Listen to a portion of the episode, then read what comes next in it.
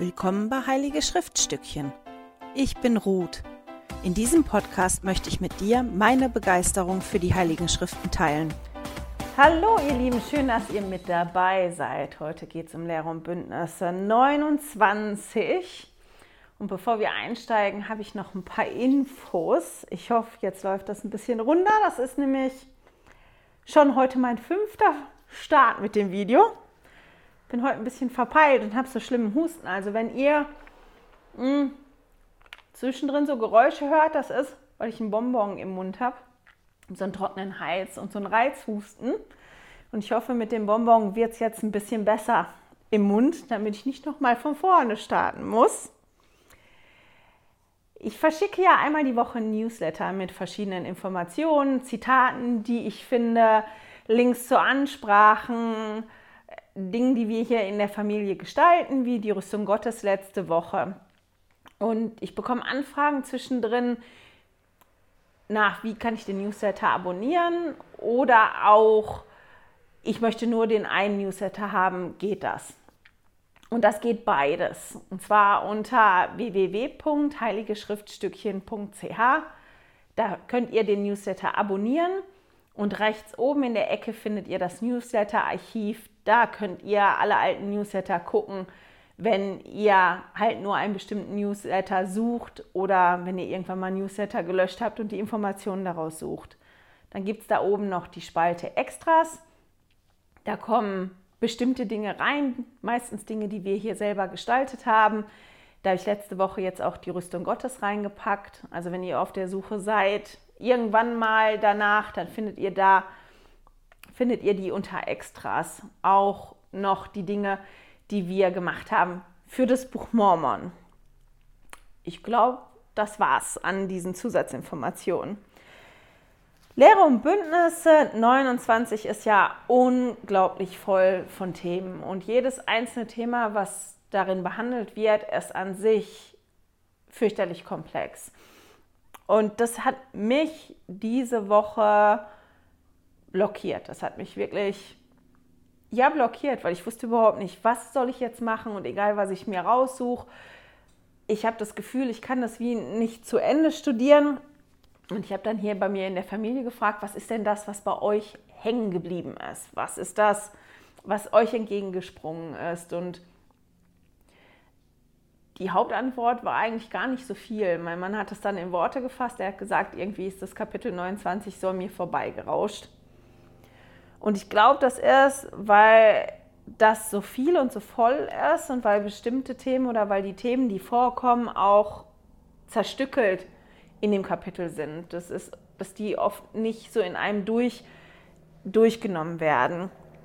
Und deswegen war das dieses Mal wirklich auch ein bisschen schwierig für mich. Ich werde hingehen und werde wirklich verschiedene Punkte ansprechen. Manche habe ich ein bisschen mehr ausgearbeitet für mich. Ähm, bei einer, vielleicht zwei Sachen sind es wirklich nur ja, Gedanken. Da ist mir was aufgefallen und da habe ich mir Gedanken zugemacht. Wir gucken mal, wie das heute läuft. Bevor wir einsteigen, so richtig in 29, noch ein paar Informationen mh, mm, zum Hintergrund.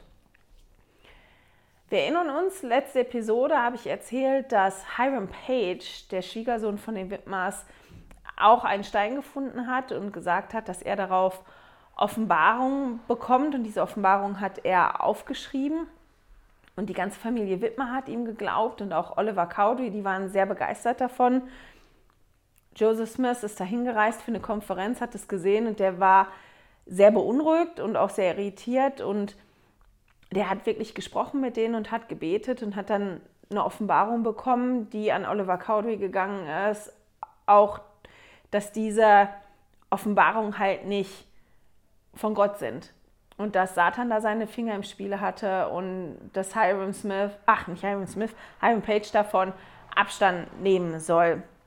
Und diese Offenbarung, die, die Hiram Page da aufgeschrieben hat, diese falschen Offenbarungen, die drehten sich unter anderem auch um die Themen, wie ist das eigentlich mit Zion? Wie ist das mit der Entscheidungsfreiheit? Wie ist das mit der Schöpfung? Wie war das denn mit dem Fall? Wie war das da mit Adam und Eva? Und das waren Themen, die die Mitglieder, die frühen Mitglieder der Kirche sehr interessiert haben. Das waren Themen, die vorgekommen sind im Buch Mormon, das die gelesen haben und das waren Dinge, die die beschäftigt haben. Seit Juni 1830 arbeitete Joseph Smith an einer inspirierten Übersetzung der Bibel.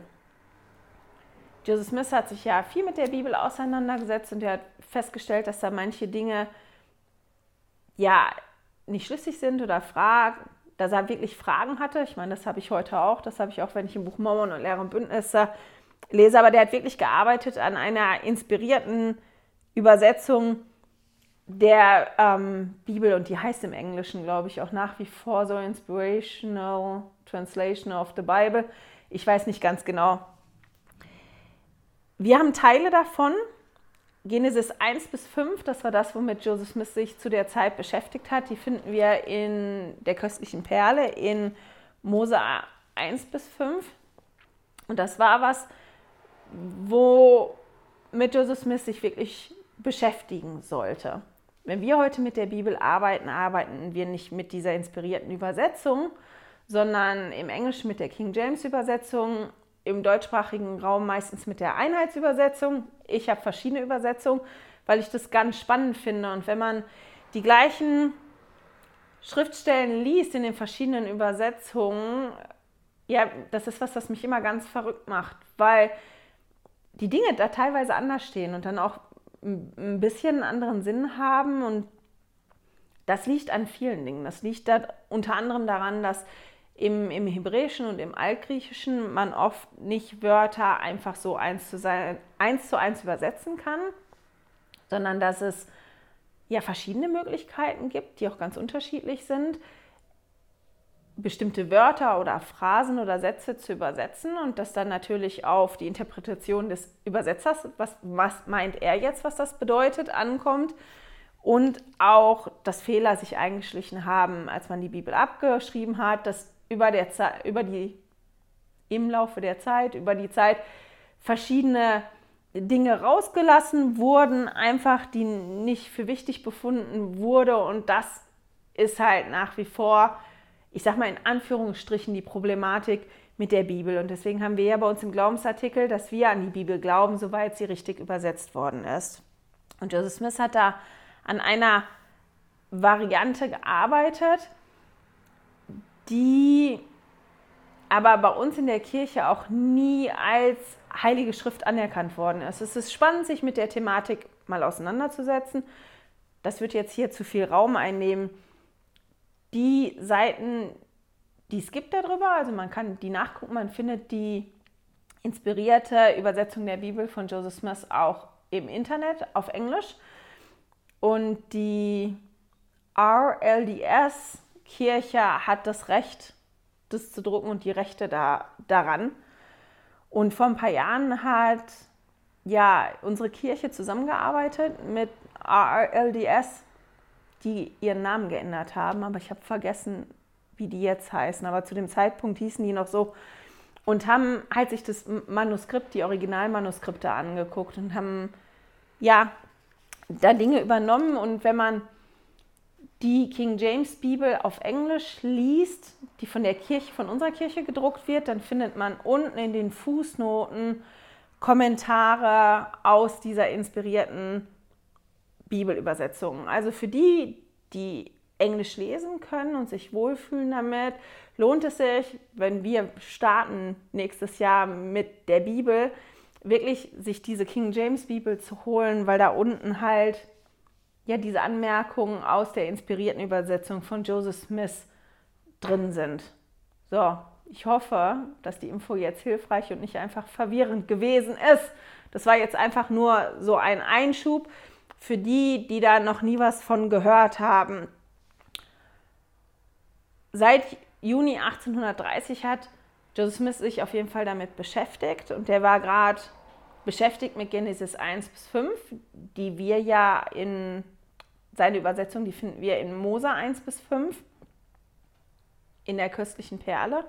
Und in diesen Kapiteln geht es auch um die Themen wie war das denn mit der Auflehnung von, von Satan? Wie war das mit Adam und Eva und dem Sündenfall und so weiter? Also man kriegt mit, dass diese Themen 1830, im Herbst 1830, diverse Mitglieder umgetrieben haben. Und so haben vor der Konferenz im September 1830 sich sechs Älteste und drei weitere Mitglieder der Kirche getroffen und die haben gesprochen über diese Themen und die haben halt gemeinsam gebetet, damit sie ja Erkenntnis und Antworten finden, wie das denn war mit der Thematik. Und deren Bündnisse 29 ist die Antwort darauf. Wenn man jetzt guckt, ich sage ja, ich war ziemlich zu, als ich das gelesen habe, gedacht, wow, da sind so, so viele Themen. Da musste ich mich wie fokussieren und gucken, jetzt gucke ich mal nach so Hauptdingen. Und dann ist mir etwas aufgefallen. Die Schöpfung, der Fall und das Sühnopfer sind drei Ereignisse, die ja miteinander verwoben sind. Die sind so miteinander verwoben und die ergeben zusammen den Erlösungsplan. Jeder Teil hängt mit den anderen beiden Teilen zusammen. Und dazu möchte ich ein Zitat von Bosa McConkie vorlesen. Die wichtigsten Ereignisse, die in aller Ewigkeit je stattgefunden haben und noch stattfinden werden, sind die Schöpfung, der Fall und das Sühnopfer. Um die zeitliche Erschaffung aller Dinge auch nur ansatzweise zu verstehen, muss man erstmal wissen, wie diese drei ewigen Wahrheiten, Schöpfung, Fall und Sühnopfer, untrennbar miteinander verwoben sind zu einem einzigen Erlösungsplan. Keines davon steht für sich allein und jedes hängt mit den beiden anderen zusammen. Und wer nicht alle drei kennt, kann über keines der drei Elemente allein die Wahrheit wissen. Man bedenke, dass das Sühnopfer wegen des Falls notwendig wurde. Christus zahlte das Lösegeld für die Übertretung Adams. Hätte es den Fall nicht gegeben, gäbe es kein Sühnopfer und auch nicht Unsterblichkeit und ewiges Leben, die aus dem Sühnopfer resultieren. Also ist die Errettung genauso eine Folge des Falls, wie sie gewiss Folge des Sühnopfers ist. Sterblichkeit, Fortpflanzung und Tod nahmen ihren Anfang mit dem Fall. Und um diese drei Sachen also die Schöpfung, den Fall und das Sühnopfer geht es in Lehr und Bündnisse 29. Mehr um den Fall und das Sühnopfer als jetzt die Schöpfung an sich. Und diese drei Ereignisse, die sind sehr aufgeteilt in dem Kapitel. Das ist nicht, dass das ein Strang ist, sondern die sind da überall verteilt drin. Und der Erlösungsplan wird erklärt. Und das ist halt alles eingebettet in ja in verschiedenen anderen Thematiken. Wir lernen von der Entscheidungsfreiheit, die es im vorirdischen Dasein gab. Wir lesen über die Sammlung, wen wird Jesus sammeln, wer ist auserwählt, was sind die Konsequenzen, wenn wir uns dafür entscheiden, nicht auf den Herrn zu hören. Und Lehre und Bündnisse erklärt auch, wie das alles miteinander ja, zusammenhängt. Und das ist alles dann noch eingebettet in Informationen über die Zeichen vor dem zweiten Kommen, was im Millennium und was danach passiert. Also ihr seht, das ist unglaublich viel drin. Und ich finde, es lohnt sich wirklich, sich auseinanderzusetzen mit Lehre und Bündnisse 29. Und wenn euch eine bestimmte Thematik interessiert, da wirklich in die Thematik tiefer einzutauchen. Das, womit ich angefangen habe, war tatsächlich mit einem Teil aus dem ersten Vers und den möchte ich gern vorlesen. Lehr und Bündnisse 29, Vers 1.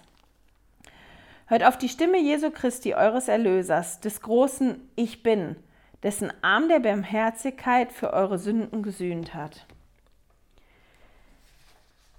Das, was ich mit als erstes gemacht habe, mir ist mit als erstes aufgefallen, als ich Lehre und Bündnisse 29 gelesen habe, dass wir da unglaublich viel über Jesus lernen können, dass er ganz viel über sich selber sagt. Und wir haben mitten in 29 wie ein Erzählerwechsel, ein Perspektivenwechsel. Irgendwann ist dann die Stimme von Gott, die dann spricht. Das ist definitiv ähm, ab Vers 41, 42, aber vorher spricht Jesus und er sagt auch ganz viele Dinge über sich selber. Und das waren wirklich Dinge, die ich mir rausgeschrieben habe. Und einige haben wir ja schon hier im ersten Vers, dass er sagt, na, hört auf die Stimme Jesu Christi, eures Erlösers, des großen Ich Bin, dessen Arm der Barmherzigkeit für eure Sünden gesühnt hat. Also, über Jesus steht da, dass er der Erlöser ist, der für die Sünden gesühnt hat. Und dann steht da, der große Ich Bin. Und ich sammle ja die Namen von Jesus und das ist ein Name von Jesus. Und wenn man sich mit diesem Ich Bin auseinandersetzt, dann sieht man, dass das ja aus dem Hebräischen kommt und dass man das Hebräische übersetzen kann, sowohl mit ich war, ich bin oder ich werde sein. Also die Formulierung im Hebräischen, die bestimmt nicht die Zeit. Also die sagt nicht Vergangenheit, Gegenwart, Zukunft, sondern das kann alles drei sein. Und ich finde, das ist total toll, wenn, wenn, wenn wir an Gott denken oder an Jesus, dessen Name das ja dann ist. Das ist ja so eine schöne Verheißung. Ich war, ich bin und ich werde sein. Und wenn man sich Dinge rausschreibt oder guckt, was steht in Lehre und Bündnisse 29 über Jesus, dann kann man im Vers 5 sehen, dass er auch sagt, ich bin mitten unter euch. Was ja dieser Name schon sagt. Ich war, ich bin und ich werde sein. Ich bin immer quasi.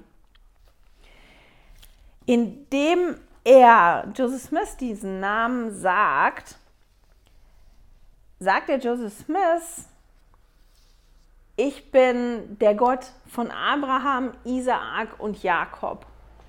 Ich bin der Gott des Alten Testaments. Ich bin der Gott, der die Bündnisse gemacht hat mit Abraham, Isaak und Jakob. Ich bin der Gott, der im Alten Testament auch das Volk da gesammelt und geführt hat und so weiter. Also da steckt einiges drin. Und ich finde das unglaublich spannend, aber ich möchte das nicht so weit ausholen.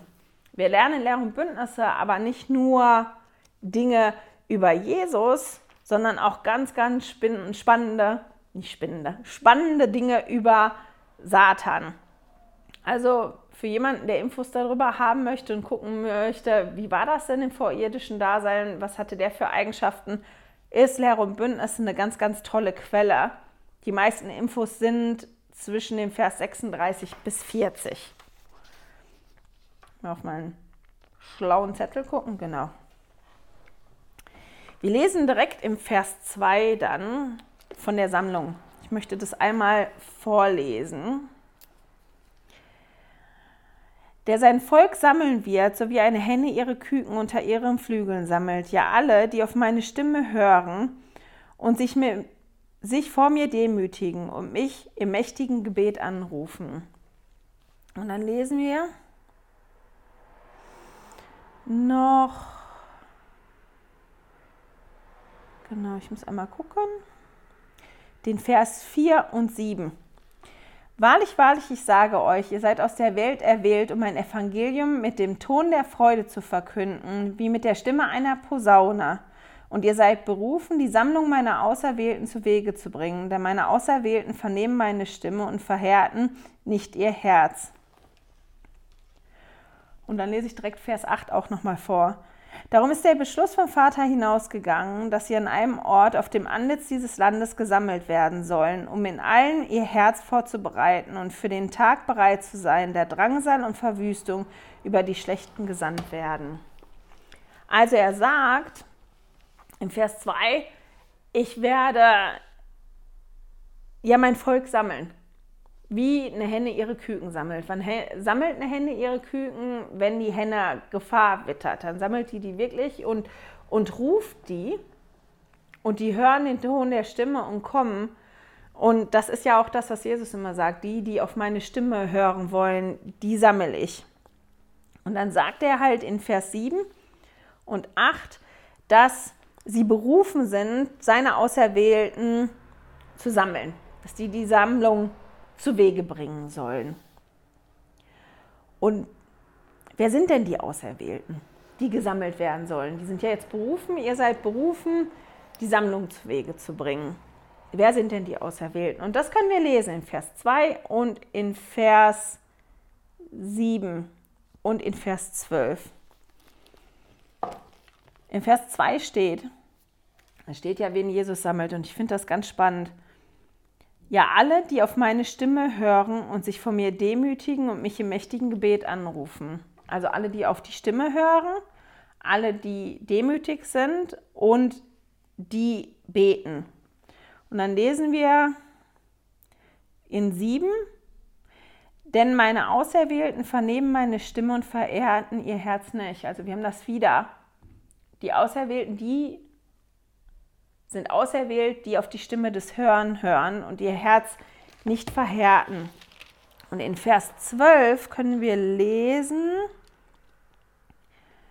am Ende ziemlich steht, nämlich alle, die mich geliebt und meine Gebote gehalten haben und sonst niemand. Also alle, die Jesus geliebt haben. Damals gab es ja nur ganz, ganz wenige Mitglieder. Und die Sammlung war da wirklich eine Sammlung, dass die sich auch an einem Ort sammeln sollten. Heute sieht die Sammlung anders aus. Und ich habe da zwei Zitate von Präsident Nelson drüber. Das eine ist aus 2000, von 2006 und das andere ist von 2018. Und in 2006 hat er unter anderem gesagt, in den früheren Tagen der Kirche bedeutete Bekehrung oft auch Auswanderung. Doch jetzt findet die Sammlung in jedem Land statt. Der Herr hat die Errichtung Zions in jedem Gebiet bestimmt, wo Mitglieder der Kirche geboren werden und eine Heimat bekommen. Die Heiligen Schriften sagen voraus, dass die Menschen gesammelt werden, heim in die Länder ihres Erbteils und in allen Ländern der Verheißung. Zion ist dort, wo rechtschaffene Heilige sind. Unsere Veröffentlichungen, unsere Informationsfluss, unsere Gemeinden machen heute fast allen Mitgliedern die Lehren, Schlüssel, Verordnung und Segnung des Evangeliums zugänglich, ganz gleich, wo sie auch sind. Und dann hat er was ganz, ganz Tolles über die Sammlung gesagt. Und das fand ich sehr prägnant. Und das habe ich so noch gar nicht gesehen gehabt als Sammlung. Und das hat er 2018 gesagt. Wenn wir von der Sammlung sprechen, bringen wir schlichtweg diese grundlegende Wahrheit zum Ausdruck. Jedes einzelne Kind unseres Vaters im Himmel auf beiden Seiten des Schleiers verdient es, die Botschaft des wiederhergestellten Evangeliums Jesu Christi zu hören. Es entscheidet dann selbst, ob es mehr erfahren möchte. Also es geht wirklich ja darum, dass jeder die Möglichkeit hat, sich selbst zu entscheiden dass wir die Möglichkeiten schaffen, das ist die Sammlung, dass wir ja, das Evangelium verkünden, dass wir das verbreiten und wir können in Lehre und Bündnisse 29 sogar lesen, wie, und das steht im Vers 4, den ich gerade schon mal vorgelesen habe. Wahrlich, ich sage euch, ihr seid aus der Welt erwählt, um ein Evangelium mit dem Ton der Freude zu verkünden, wie mit der Stimme einer äh, Posaune. Also wir sollen das Evangelium verkünden mit Freude und wie mit einer Stimme, mit einer Posaune. Also am liebsten nicht heimlich und leise irgendwo. Und ich finde das ganz spannend, dass es überhaupt das Gebot der Sammlung gibt. Warum sammeln? Ich meine, der Herr begründet das hier im Vers 8, der nennt die Gründe der Sammlung. Da, da steht, dass sie gesammelt werden sollen, um in allem ihr Herz vorzubereiten und für den Tag bereit zu sein, da Drangsal und Verwüstung über die Schlechten gesandt werden. Also, die sollen sich versammeln, um ihr Herz vorzubereiten, damit sie bereit sind, wenn dann der Tag der Drangsal kommt. Und ich habe mich halt gefragt, wie ist denn das heute? Wir sollen ja nicht mehr alle auswandern nach Amerika, wir haben aber trotzdem ja dass wir uns immer versammeln. Und ich habe wirklich mit meiner Familie darüber gesprochen, was sind denn Gründe, was sind denn Gründe und Vorteile, sich zu versammeln, auch heute noch. Und ich finde, das ist was, was jeder von uns ja gerade merkt mit Corona. Es gibt ja wirklich Einschränkungen. Versammlungen sind nicht mehr, wie die noch vor über einem Jahr gewesen sind, dass man da sich einfach trifft. Teilweise durften wir uns gar nicht versammeln. Wir hier in der Schweiz, wir dürfen uns versammeln unter bestimmten ja, Voraussetzungen. Die, die nicht kommen, für die gibt es eine Zoom-Übertragung. Und wir haben halt da wirklich drüber diskutiert, was sind denn Versammlungen? wir haben halt darüber gesprochen als Familie oder meine Jungs haben gesagt, dass das Medium, wenn man sich direkt versammelt, das ist direkter. Man kriegt Dinge mehr mit, man kann die anderen besser spüren. Man spürt die direkter. Und ich habe mich halt gefragt, ist das was, was nur funktioniert, wenn wir uns direkt versammeln? Die meisten von uns kennen das ja. Jetzt, wir haben ja per Zoom oder per anderer technischen Möglichkeiten die Möglichkeiten, uns zu versehen und uns auch online zu versammeln. Ist es nicht möglich, sich auch zu spüren, wenn man sich online versammelt? Ist das vielleicht einfach nur eine Gewohnheit, dass wir mal sagen, wenn wir uns dann wirklich versammeln und wirklich treffen, das ist anders? Und wir haben da auch drüber diskutiert und ich glaube, das ist tatsächlich beides. Auf der einen Seite ist das so, wenn ich eine Klasse gebe und ich sehe die Leute direkt vor mir stehen, oder nicht vor mir stehen, die sitzen ja vor mir meistens in der Kirche, dann sehe ich die Körperhaltung und, und das ist schon ein anderes Gespür, was ich habe. Aber wenn ich an einer Klasse teilnehme, die online stattfindet, kann ich das auch auf eine andere Art und Weise machen, wenn ich bereit bin, das zuzulassen, wenn ich mich nicht so daran festhalte. Stellt euch mal vor, wie, wie ja so eine Pandemie ausgesehen hätte noch vor 20 oder 30 Jahren, wo es diese Möglichkeiten, sich so online zu versammeln, gar nicht gegeben hätte. Das wird noch ganz anders aussehen und wir wären noch viel einsamer und weniger versammelt. Und da kommen wir zu anderen Punkten, die wir besprochen haben, was denn Vorteile davon sind, wenn man sich versammelt. Und das ist, dass man mit Leuten reden kann und sich austauschen kann und man sich nicht erklären muss. Dass man ein schönes Gefühl bekommt, wenn man so zusammen ist. Und man auch das Gefühl hat, man ist nicht alleine mit dem, was man macht. Man hat ein Gemeinschaftsges ähm, Gemeinschaftsgefühl. Und vor allem mein einer Sohn hat gesagt, wenn die sich als Jugendliche versammeln, dann ist das immer für ihn ein stärkendes Erlebnis, wenn diese Zeugnisversammlungen haben auf Tagungen oder auf Seminaranlässen, dann ist das immer was, wo, wo er sehr, sehr gestärkt rauskommt. Und ich kenne auch solche Versammlungen. Und ich glaube, das ist, sind viele, viele Gründe dafür, warum wir unter anderem auch gesagt bekommen haben, wir sollen uns sammeln. Weil manche Dinge in der Gemeinschaft wirklich einfacher sind. Die sind einfacher. Und das war auch ein Grund, warum die Heiligen sich versammeln sollten an einem Ort, weil manche Dinge wirklich einfacher gewesen sind als Gemeinschaft zusammen. Genau. Jetzt haben wir die Sammlung. Jetzt muss ich mal auf meinen schlauen Zettel gucken, was ich noch machen wollte. In Lehre und Bündnisse 29 findet man ja verschiedene Zeichen. Zeichen der verschiedenen Zeiten. Was passiert? wann und warum passiert das.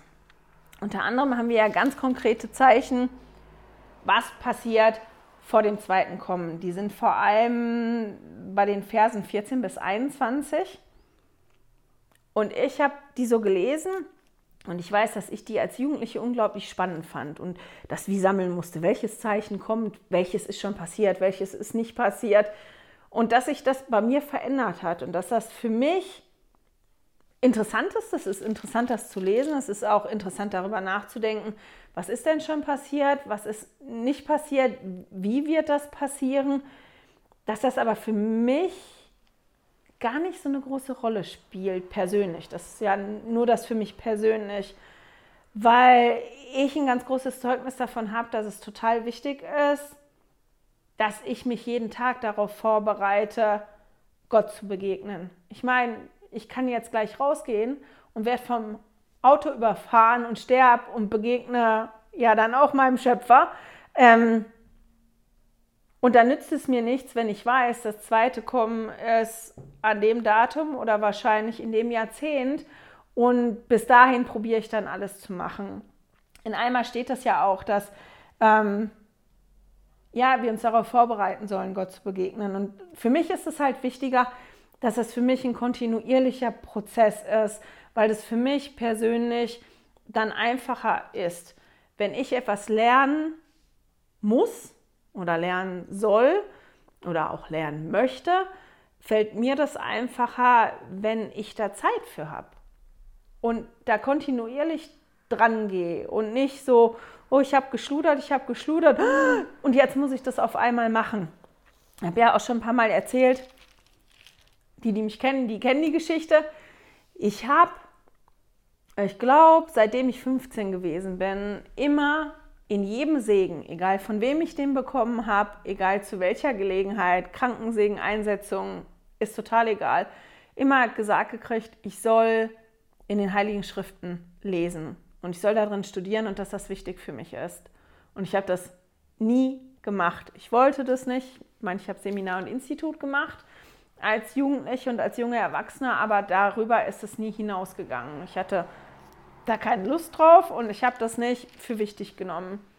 Bis zu dem Zeitpunkt, wo ich dann mal eingesetzt worden bin als Lehrerin für die englische Sonntagsschulklasse und wir tatsächlich im Alten Testament waren mit Jesaja. Das war das, womit ich da eingestiegen bin und das Ganze nicht nur auf Deutsch, sondern auf Englisch. Und der Vater im Himmel dafür gesorgt hat, dass ich in den Heiligen Schriften studieren muss. Und ich, nachdem fast immer Berufung gehabt habe, wo das wichtig gewesen ist, mich mit den Schriften auseinanderzusetzen. Und ich so manches Mal denke, wenn ich die Videos vorbereite, von denen ich weiß, dass ich die machen soll, dass das was ist, was der Vater im Himmel möchte, was ich tue, also ich so manches Mal sitze und denke, meine Güte, ich würde mich so viel wohler fühlen und das wäre gar nicht so ein Aufwand und so schwierig für mich, wenn ich mit 15 angefangen hätte, in den Heiligen Schriften zu studieren, so wie ich das gesagt bekommen habe. Und das ist ein bisschen das, wie ich das habe mit dem zweiten Kommen. Es ist spannend für mich, die Zeichen zu lesen und auch darüber zu spekulieren, aber es spielt nicht so eine große Rolle, weil das für mich persönlich wichtiger ist, dass ich daran denke, kontinuierlich an mir zu arbeiten und kontinuierlich zu versuchen, die Dinge zu lernen, die für mich wichtig sind. Und dass das deswegen für mich nicht so eine große Rolle spielt. Das, was ich aber ganz spannend gefunden habe in dem Zusammenhang, war, dass in Lehr und Bündnisse 29 auch an einigen Stellen steht, warum denn verschiedene Dinge passieren. Unter anderem auch im Vers 17, da steht, und es wird sich begeben, wegen der Schlechtigkeit der Welt werde ich Vergeltung üben an den Schlechten, denn sie wollen nicht umkehren, denn der Becher meines Unwillens ist voll. Denn siehe, mein Blut wird sie nicht säubern, wenn sie nicht auf mich hören. Und im ersten Moment, wenn man das so überfliegt, und das ist für manche Stellen in deren Bündnisse, wenn es darum geht, was mit den Schlechten passiert, scheint das ganz hart zu sein. Aber da steht ja, warum das passiert, nämlich wegen der Schlechtigkeit der Welt. Wegen der Schlechtigkeit der Welt, weil die Welt so schlecht ist, passiert das. Und dann lesen wir noch, denn sie wollen nicht umkehren. Und unten, wenn sie nicht auf mich hören. Und da lesen wir oder lernen wir wieder einiges über die Entscheidungsfreiheit und was die Konsequenz ist, wenn wir uns bewusst dagegen entscheiden, auf Christus zu hören. Und das haben wir an einigen Punkten. Das mag im ersten Moment hart sein, aber Jesus sagt ja ganz am Anfang, ich sammle alle, die auf mich hören wollen, alle, die auf meine Stimme hören, alle, die umkehren wollen, die sammle ich. Das sind die, die ich einsammle. Und irgendwann gibt es einen Punkt, da kann keine Schlechtigkeit mehr sein auf der Erde. Und die wird ausgemerzt. Entweder dadurch, dass alle umkehren und auf ihn hören und dadurch das Schlechte ausgemerzt werden und die, die sich bewusst dagegen entscheiden, da passieren halt dann die ganzen Dinge. Und die, die, die Dinge, die wir da lesen, das ist fast ein bisschen ähnlich wie bevor Jesus im Buch Mormon gekommen ist, im dritten Nephi, was da alles passiert ist. Und die Zeichen da, die sind halt ähnlich. Und ich fand das ganz interessant, dass halt an verschiedenen Stellen, aber im Vers 17 halt ganz deutlich steht, das passiert wegen der Schlechtigkeit der Welt. Und das passiert, weil es da welche gibt, die sich ganz bewusst entscheiden, die entscheiden sich dazu, nicht umzukehren. Die wollen nicht umkehren und die wollen auf die Stimme nicht hören. Jeder hat die Entscheidungsfreiheit. Und das ist das, was wir lesen, wenn wir in den Versen sind bei Satan, die über Satan gehen, dass da auch mein Lesezeichen reinlegen und rumblättern, dass er auch, mal eben gucken, ob ich das schnell finde, ja, dass er ein Drittel der himmlischen Scharen verleitete, weil die ihre Entscheidungsfreiheit gehabt haben. Also wir dürfen uns entscheiden, wir durften uns schon immer entscheiden und wir dürfen uns entscheiden. Und in Lehre und Bündnisse lesen wir halt von den Konsequenzen. Was passiert, wenn ich mich für Christus entscheide? Was passiert, wenn ich mich dagegen entscheide? Wir lesen dann noch von, was passiert im Millennium und was passiert nach dem Millennium. Über das Millennium selber steht nicht ganz so viel. Also lesen in Vers 11.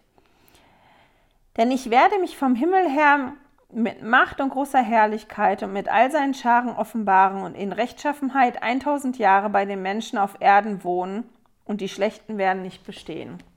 Also Jesus wird so kommen, das lesen wir auch, dass jeder das mitbekommt, dass er kommt und er wird bei den Menschen auf der Erde wohnen. Das ist auch das, was wir lesen. Und dann lesen wir noch, was am Ende des Millenniums passiert in 29 und zwar im Vers 22. Und weiter, wahrlich, wahrlich, ich sage euch, wenn die tausend Jahre zu Ende sind und die Menschen wieder angefangen, anfangen, ihren Gott zu leugnen, dann werde ich die Erde nur noch kurze Zeit lang verschonen. Also am Ende von, von Millennium, am Ende von den tausend Jahren, werden wieder Menschen sich dafür entscheiden, Gott zu leugnen, was ich total spannend finde, weil Jesus ja da ist und jeder weiß, wer Jesus ist. Aber wir dürfen halt nicht vergessen, selbst im Beisein vom Vater im Himmel hat sich ein Drittel seiner Kinder ja gegen den Plan entschieden und für Satan entschieden. Wir werden noch andere Kapitel lesen, wo wir noch mehr über das Millennium lernen, zum Beispiel in Lehre und Bündnisse 101 und Lehre und Bündnisse 43. Und da werden wir unter anderem lesen davon, dass Satan gebunden sein wird. Und der ist halt gebunden dadurch, dass die Menschen rechtschaffen sind. Und ab dem Zeitpunkt, wo die Menschen ihr Herz wieder für Satan öffnen und nicht mehr rechtschaffen sind, ist er halt dann auch nicht mehr gebunden. Wir lesen auch davon, dass Jesus richten wird, da kommen wir aber später nochmal drauf. Wir lesen hm, hm, hm, auch, was nach dem Millennium passiert. Und dazu steht einiges mehr in 29 als das, was passiert während des Millenniums. Also ich weiß auch nicht genau, ist das jetzt am Ende vom Millennium oder ist das nach dem Millennium? Aber wir lesen davon, dass Michael seine Posaune ertönen lassen wird, dass alle Toten erwachen werden und hervorkommen, dass die Rechtschaffenen zur rechten Hand Jesu gesammelt werden, die Schlechten zu seiner linken Hand und dass er sie schämen, sich schämen wird, sie sein eigen zu nennen und sie verstoßen wird. Und das war ein Vers, der einem meiner Söhne so entgegengesprungen ist. Das ist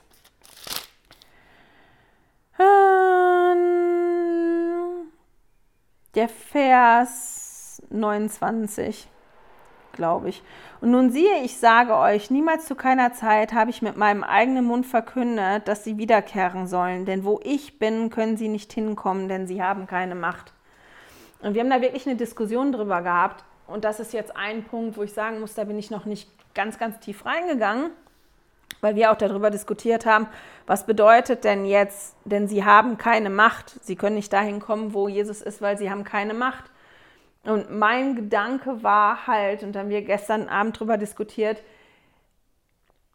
Jesus sagt ja, jeder, der umkehrt und der möchte, der umkehren möchte und der auf seine Stimme hört, für den greift das Sühnopfer, für den macht sein Blut rein. Und für den funktioniert die Macht des Sühnopfers. Die, die sich dagegen entscheiden, da funktioniert das nicht. Das Blut von Jesus kann sie nicht reinmachen. Und sie können die Macht des Sühnopfers nicht ja, in Anspruch nehmen, weil sie nicht hören wollen und weil sie nicht umkehren wollen. Und das ist der Grund, warum sie nicht bei Jesus sein können. Die können einfach nicht da sein. Darum, das war jetzt so mein Gedankengang. Aber ich weiß, dass mein Sohn und ich Wir sind da auch noch nicht so ganz fertig mit. Und das meinte ich mit. Das sind so viele Punkte, wo so Fragen aufkommen, wo man sich so ganz lange mit beschäftigen kann. Aber ich äh, finde, das ist ganz, ganz spannend, weil man in 29 immer wieder auch von der Entscheidungsfreiheit liest. Die wollten nicht umkehren, die haben sich dafür entschieden, ihr Herz zu verhärten. Die wollen nicht auf Jesus Stimme hören. Und dann lesen wir in den Versen 23 und 24, und das Ende wird kommen und der Himmel und die Erde werden verzehrt werden und vergehen und es wird einen neuen Himmel und eine neue Erde geben. Denn alles Alte wird vergehen und alles wird neu werden. Ja, der Himmel und die Erde und all deren ganze Fülle, sowohl Mensch wie Tier, die Vögel der Luft und die Fische des Meeres. Und dann in 25. Und nicht ein Haar noch Stäubchen wird verloren gehen, denn es ist das Werk meiner Hand. Und ich finde das so schön, dass da halt steht, Himmel und Erde werden neu gemacht werden. Da werden wir noch drüber lesen und noch drüber sprechen in anderen Kapiteln. Das wird noch detaillierter kommen. Aber ich mochte den Vers 25 so unglaublich gerne. Und nicht ein Haar noch Stäubchen wird verloren gehen. Nichts wird verloren gehen in diesem Prozess, weil das das Werk seiner Hand ist. Und ich finde es immer sehr schön und sehr beruhigend, dass zeigt mir, wie wichtig wir dem Vater im Himmel und Jesus Christus sind und dass die dafür sorgen, dass halt nichts verloren geht in diesem Prozess. Ich habe in einem Leitfaden, ich habe mir natürlich nicht aufgeschrieben, in welchem, was gefunden und da stand da zum besseren Verständnis und das möchte ich einmal vorlesen. Da stand, nach der Schöpfung befanden sich Adam, Eva, die Erde sowie alles auf der Erde in einem geistigen Zustand. Das bedeutet, obwohl Adam und Eva einen Körper hatten, waren sie nicht sterblich und hätten für immer in der Gegenwart Gottes leben können. Es gehörte jedoch zum Plan des Vaters im Himmel, dass wegen des Falls alles, was Gott erschaffen hat, zeitlich bzw. sterblich wurde. Nach der Auferstehung werden wir alle in einem geistigen Zustand zurück, zurückversetzt zwar mit einem Körper, aber auch unsterblich. Und ich werde im Newsletter eine Ansprache von Präsident Nelson anhängen, die heißt das Sühnopfer. Und da geht es auch um die Schöpfung, den Fall und das Sühnopfer und die Bedeutung davon und auch um diese Wandlung beim Fall. Und das ist total spannend und, und ganz, ganz toll. Und das mir, hat mir geholfen, das alles ein bisschen besser zu verstehen. Mal gucken, dass ich das nächste Zitat finde. Genau. Dann sind da noch Verse, das ist auch was, was mir so ein bisschen, wo ich zwei, dreimal drüber lesen musste, und zwar zwischen den Versen 30 bis 35. Da geht es um das Geistliche und um das Zeitliche. Und da lesen wir in Vers 31, dass ähm, ich lese den mal vor. Denn durch die Macht meines Geistes, Geistes habe ich es erschaffen, ja, alles, Geistig, alles Geistiges und auch Zeitliches. Erst Geistiges, dann Zeitliches. Und das ist der Anfang meines Werkes. Und wiederum erst Zeitliches und dann Geistiges. Und das ist das letzte meiner Werke. Und dann lesen wir in 33. Und ich rede so zu euch, damit ihr es natürlich verstehen könnt. Für mich selbst aber haben meine Werke weder Ende noch Anfang. Euch aber ist es gegeben, damit ihr es verstehen könnt, denn ich habe mich darum denn ihr habt mich darum gefragt und seid einig. Und dann in 34 lesen wir, für mich ist alles geistig und niemals zu keiner Zeit habe ich euch ein Gesetz gegeben, das zeitlich ist, weder irgendeinem Menschen noch den Menschenkindern, auch nicht Adam, eurem Vater, den ich erschaffen habe. Und ich war im ersten Moment verwirrt von dem ganzen, ganzen Geistiges und Zeitliches und nochmal Geistiges und für mich ist alles geistig. Und dann habe ich ein ganz tolles Zitat gefunden von Präsident Joseph Fielding Smith. Er hat gesagt, Unserer sterblichen, also fleischlichen Denkweise erscheinen viele Gebote des Herrn zeitlich. Er hingegen sagt, dass er zu keiner Zeit ein zeitliches Gesetz gegeben hat. Für ihn ist alles geistig, also für die Ewigkeit gedacht. Der Herr denkt nicht in zeitlichen Bahnen. Seine Absicht besteht darin, die Unsterblichkeit und das ewige Leben des Menschen zustande zu bringen. In seinen Augen sind daher alle Gebote, die mit unserem derzeitigen Wohlergehen zu tun haben, lediglich Schritte auf dem Weg zur Errettung. Und das fand ich total interessant, das hat mir so ein bisschen geholfen, das so einzuordnen, warum er sagt, für ihn ist alles geistig. Weil für mich fühlen sich manche Gebote halt überhaupt nicht geistig, sondern sehr, sehr fleischlich, sterblich, zeitlich an und nicht geistig. So, die Zeit ist schon wieder total fortgeschritten. Und deswegen lasse ich jetzt was aus und gehe zu dem, womit ich aufhören wollte. Nämlich mit etwas, worüber ich wirklich gestolpert bin und wo ich so. Ich lese jetzt mal erstmal den Vers vor und dann sage ich, worum es geht. Und das ist der Vers 12. Und weiter wahrlich, wahrlich, ich sage euch, es ist als fester Beschluss hinausgegangen, durch den Willen des Vaters, dass meine Apostel, die zwölf, Entschuldigung, dass meine Apostel, die zwölf, die in meinem geistlichen Wirken zu Jerusalem bei mir waren, zu meiner rechten Hand stehen, werden am Tag meines Kommens in einer Feuersäule angetan, mit dem Gewand der Rechtschaffenheit, mit einer Krone auf ihrem Haupt, in Herrlichkeit, gleich wie ich bin, um das ganze Haus Israel zu richten, nämlich alle, die mich geliebt und meine Gebote gehalten haben und sonst niemanden. Und das, worüber ich diesmal gestolpert bin, ist, wer da mit Jesus sein wird und richten wird. Ich meine, wir können das davon auch lesen im Buch Mormon, im Mormon 3, Vers 18 bis 19, im ersten Nephi 12, Vers 9. So, das Bonbon ist fast alle. Der Husten kommt wieder. Ähm, aber mir ist das noch nie so bewusst geworden wie in dem Vers und ich lese das nochmal dass meine Apostel, die zwölf, die in meinem geistlichen Wirken zu Jerusalem bei mir waren, zu meiner rechten Hand stehen werden. Und dass die zwölf auch in der Feuersäule sein werden, die werden das Gewand der Rechtschaffenheit haben, eine Krone tragen und dann steht da, in Herrlichkeit gleich wie ich. Warum bin ich so gestolpert über die zwölf? Weil ich noch nie den Gedanken hatte, wenn das die zwölf sind, die mit Jesus gewesen sind in Jerusalem, dann auch Judas.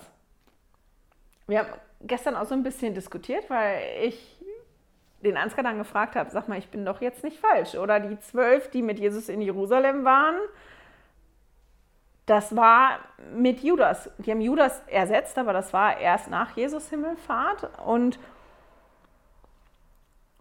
wenn die zwölf da gemeint sind, dann ist damit auch Judas gemeint. Und ich finde den Gedanken ganz spannend. Das ist einer von den Gedanken, das ist mir entgegengesprungen und das ist auch auf meine Liste gekommen, wenn ich ein bisschen mehr Zeit habe, wo ich weiter forschen werde. Dem Gedanken werde ich noch weiter nachgehen.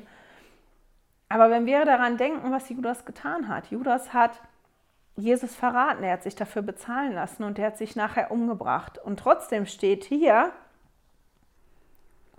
dass meine Apostel, die zwölf, die in meinem geistlichen Wirken zu Jerusalem bei mir waren, und dann nachher in Herrlichkeit, so wie ich. Und ich finde den Gedanken unglaublich beruhigend. Ich finde das unglaublich tröstlich, weil mir, als ich den Gedanken hatte, nochmal bewusst geworden ist, wie groß und wie mächtig das Sühnopfer ist und wie das wirken kann und dass ich nur einen Bruchteil des Sühnopfers verstehe. Und ich glaube, das gilt für die meisten von uns. Und ich das unglaublich tröstlich finde zu sehen, da ist jemand, der hat wirklich schlimme Fehler gemacht. Der hat wirklich Sachen gemacht, die nicht in Ordnung gewesen sind. Und trotzdem steht da das darüber, über ihn, dass die Macht des Sühnopfers so groß sein kann und dass die Macht des Sühnopfers in viel mehr Bereichen in meinem Leben wirken kann, als ich mir das vielleicht im Moment vorstellen kann. Und ja, das war auch einer der Gründe. Ich kann nur die Ansprache, die ich in den Newsletter hängen, wärmstens empfehlen, weil es da auch um die Macht und die Kraft des Sühnopfers geht. Wir sind ja kurz vor Ostern und die nächste Episode oder im Leitfaden steht auch Ostern und ich nehme mir das Recht raus zu pausieren. Also nächste Woche werdet ihr kein Video von mir bekommen und auch kein Newsletter, sondern erst wieder in zwei Wochen. Und dieses Jahr fällt der Ostersonntag auf oder die Generalkonferenz ist am Osterwochenende. Und ich finde, Lehre und Bündnisse 29 und auch die Generalkonferenz, die werden so voll sein, dass wir ja alle beschäftigt genug sein können, ohne dass ich jetzt noch eine spezielle Episode zu Ostern mache. Aber ich fand für mich Lehre und Bündnisse 29 dann doch spannend, weil ich da auch einiges gelernt habe über das Sühnopfer, wann das Sühnopfer greift, wie wichtig ja meine Entscheidungen sind, dass ich mich dafür entscheide, die Macht des Sühnopfers in meinem Leben in Anspruch zu nehmen. Und das ist nicht nur eine Entscheidung, die, die ich getroffen habe zu meiner Taufe, sondern das ist eine Entscheidung, die ich immer wieder treffen muss. Und das ist mir jetzt beim Lesen, vor allem ja beim Nachdenken und beim Diskutieren mit meiner Familie wieder ganz bewusst geworden, dass das wichtig ist, dass ich immer wieder ja umkehre und diese, diese diese Macht des Sühnopfers immer wieder für mich in Anspruch nehmen und das immer, ja, immer wieder erbitte und erfrage und mich immer wieder neu dafür entscheide und dass das ja für mich persönlich nicht nur wichtig ist, mich auseinanderzusetzen mit, wer war Jesus denn und wie war Jesus, sondern auch, was hat Jesus für mich getan und wie hat er das geschafft und wie kann ich das für mich in Anspruch nehmen. Und ich finde, das passt so toll zu Ostern, weil zu Ostern feiern wir ja, dass Jesus meine Sünden und die Sünden von allen, alle Fehler, alle Marotten, alle Schwächen auf sich genommen hat und für, für uns gestorben ist und dann wieder auferstanden ist. Und ich finde, das, ist ein ganz, ganz passendes Kapitel dazu, was ich, als ich das das erste Mal gelesen habe, gar nicht so gedacht habe. Aber wenn man da so einsteigt, und es gibt einige tolle Kirchenvideos aus den letzten Jahren zu Ostern. Ich habe eine Playlist gemacht. Wenn ihr drückt bei mir auf meinen Kanal, dann könnt ihr das da oben sehen. Da sind Playlisten. Da ist eine Oster-Playliste und auch eine ihn höre Playliste, weil letztes Jahr zu Ostern uns der Präsident ähm, Nelson ja aufgefordert hat, zu lernen, wie wir Jesus hören können, wie wir die Stimme vernehmen können. Und da gibt es tolle Videos, wie, wo Generalautoritäten erzählen, wie sie ihn hören. Da habe ich eine Playlist gemacht mit kurzen Videos und eine andere Playlist habe ich gemacht mit den Ostervideos von der Kirche aus den letzten Jahren. Da gibt es ja ganz verschiedene, auch dieses Jahr wieder eins. Und da habe ich, glaube ich, zehn oder elf Stück die sind meistens irgendwie zwischen einer Minute und drei Minuten lang und die sind total toll. Und die eignen sich auch, um das anderen zu schicken. Und die auch an, man sagt ja den Zauber der Weihnacht, ich weiß gar nicht, darf man das sagen, den Zauber der Oster teilhaben zu lassen an diesem Besonderen, was wir feiern. Und ich möchte heute mein Zeugnis geben, dass ich total dankbar bin, ja, dass ich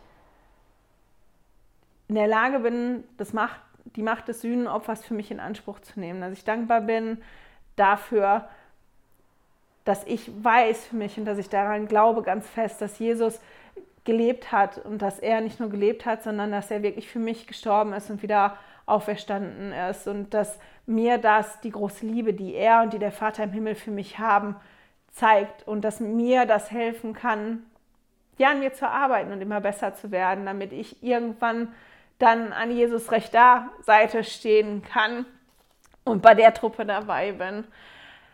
Ich bin dankbar für die unglaublich vielen Segnungen, die ich haben kann und für die Möglichkeit, dadurch, dass ich mich auf die Videos vorbereite, die Schriften ganz, ganz, ganz intensiv zu studieren und da dann Dinge zu entdecken, die ich nie entdeckt hätte sonst vorher für mich. Und mit dem und der Hoffnung, dass ihr auch wirklich schöne Ostern habt, wo ihr die Liebe vom Vater im Himmel spüren könnt und ja, dem Wunsch, dass ihr euch vielleicht auch Zeit nehmt, über das Sühnopfer nachzudenken und zu gucken, was bedeutet euch denn das Sühnopfer ganz persönlich? Was hat das Sühnopfer bei euch in eurem Leben schon bewirkt und wo könntet ihr Raum machen, dass das Sühnopfer noch mehr wirken kann? Mit dem Wunsch schicke ich euch in die nächsten zwei Wochen. Ich hoffe, wir hören und sehen uns in zwei Wochen wieder. Hey, danke fürs Zuhören. Dieser Podcast ist die Audiospur von meinem YouTube-Video. Wenn du mich also nicht nur hören, sondern auch sehen möchtest, findest du mich auf YouTube unter Heilige Schriftstückchen. Melde dich auf www.heiligeschriftstückchen.ch für meinen Newsletter an und erhalte Zitate und Links passend zu jeder Episode. Außerdem findest du mich auf Facebook und Instagram, auch unter Heilige Schriftstückchen. Auf Instagram allerdings mit UE statt mit Ü.